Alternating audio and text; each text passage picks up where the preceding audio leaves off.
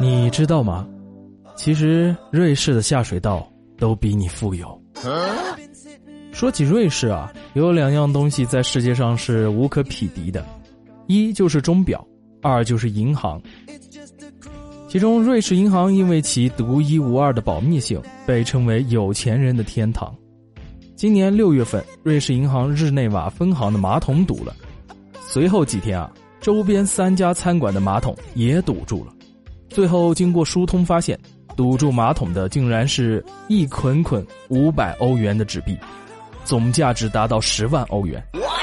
这场名副其实的洗钱啊，让网友感叹道：“在瑞士真的是金钱如粪土啊！”本来只是一句玩笑话，没想到最近瑞士的下水道里真的发现了黄金。据 CNN 报道啊，科学家们在瑞士的下水道和废水处理厂中发现了微量的黄金。根据瑞士联邦水科学和技术研究所的一项研究统计估算，瑞士每年被冲入废水系统的黄金价值不菲，大约有九十五磅。以目前现货黄金的价格计算啊，大概损失了两百万美元。更令人惊奇的是啊。研究报告称，由于污水污泥中黄金的浓度足够高，因此这些黄金有可能被恢复，还原其原本的价值。此消息一经报道啊，立刻就炸锅了。有一名网友就在推特上发表了一篇名为《瑞士的下水道都比你富有》的文章，调侃道：“嗨，瑞士的污水管道，你还需要男朋友吗？”还有的网友就表示啊，自己要去做黄金矿工。以搜寻污水管道为生。那么，这些下水道和污水处理厂中的黄金究竟从哪里来呢？研究人员认为啊，这些微量的黄金是从瑞士著名的制表业和黄金精炼厂流进污水系统，逐渐积累形成的。瑞士是世界上最大的黄金精炼中心，全球十家主要的黄金精炼商中有四位位于瑞士。全球有百分之七十的黄金都在瑞士精炼，看来啊，瑞士的这些黄金精炼厂是时候该认真的考虑一下，要不要好好的买一套循环回收设备了，不然这么多的黄金就这么白白的流掉了，多可惜啊！你要是不要的话，给我啊！在瑞士西部的鸠尔地区，污水中的黄金含量更高。据信，这与使用贵金属来装饰昂贵钟表的手表制造商有很大的关系。除了黄金之外啊，科学家们在污水里还发现了其他意想不到的元素，包括大量的银，甚至还有通常被利用于制造电子设备的稀有矿物。据研究人员估计啊，每年有超过六千五百磅的白银流入瑞士的废水中，按当时白银的价格估算，大概价值约为一百八十万美元。不过，也有相关的专家表示啊，污水中虽然含金量大，但是提炼的难度也很大，需要非常专业的设备，所以一般人还是想想就行了。无独有偶的，日本也曾从一家污水处理厂过滤的沟渠中得到过大批的黄金。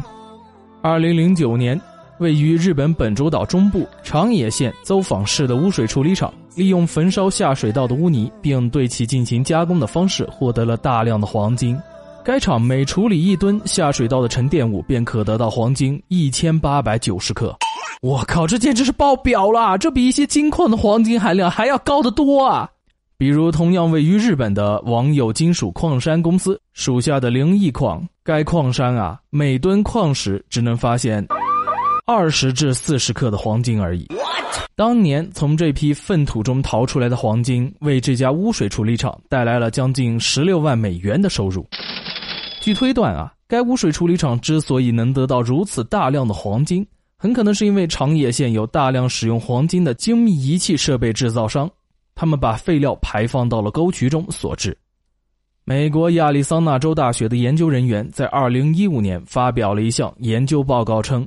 一个一百万人口的城市，每年排出的污水可能含有价值一千三百万美元的金属，这其中黄金和白银的价值约为两百三十万美元。研究推测啊，全球范围内每年从污水中回收的黄金可以达到三百六十吨。该报告的作者 Paul Westhoff 表示，他发表这份报告的意图是让人们注意到废物中的价值。也许我们更应该把这些污水看作是一种资源，而不是废物。看完了这篇文章啊，木子我真的是肠子都悔青了。当年大学怎么就没有读读什么化学、理工、贵金属啥的啊？说到瑞士啊，还有一个非常著名的乐队班德瑞。班德瑞乐团呢，成立于一九九零年，一群爱好生命的年轻作曲家、演奏家以及音源采样工程师等等，成立了这样一个乐团。班德瑞每当执行音乐制作的时候，从头到尾都深居在阿尔卑斯山林中，坚持不掺杂一丝一毫的人工混音，直到母带的完成。专辑里的每一重声、鸟鸣、花落流水，都是深入山林、湖泊，走访瑞士的阿尔卑斯山、罗春湖畔、玫瑰峰山庐、少女峰等地的实地记录。今天的节目到这里就结束了。如果你喜欢的话，不要忘记分享和订阅一下哦。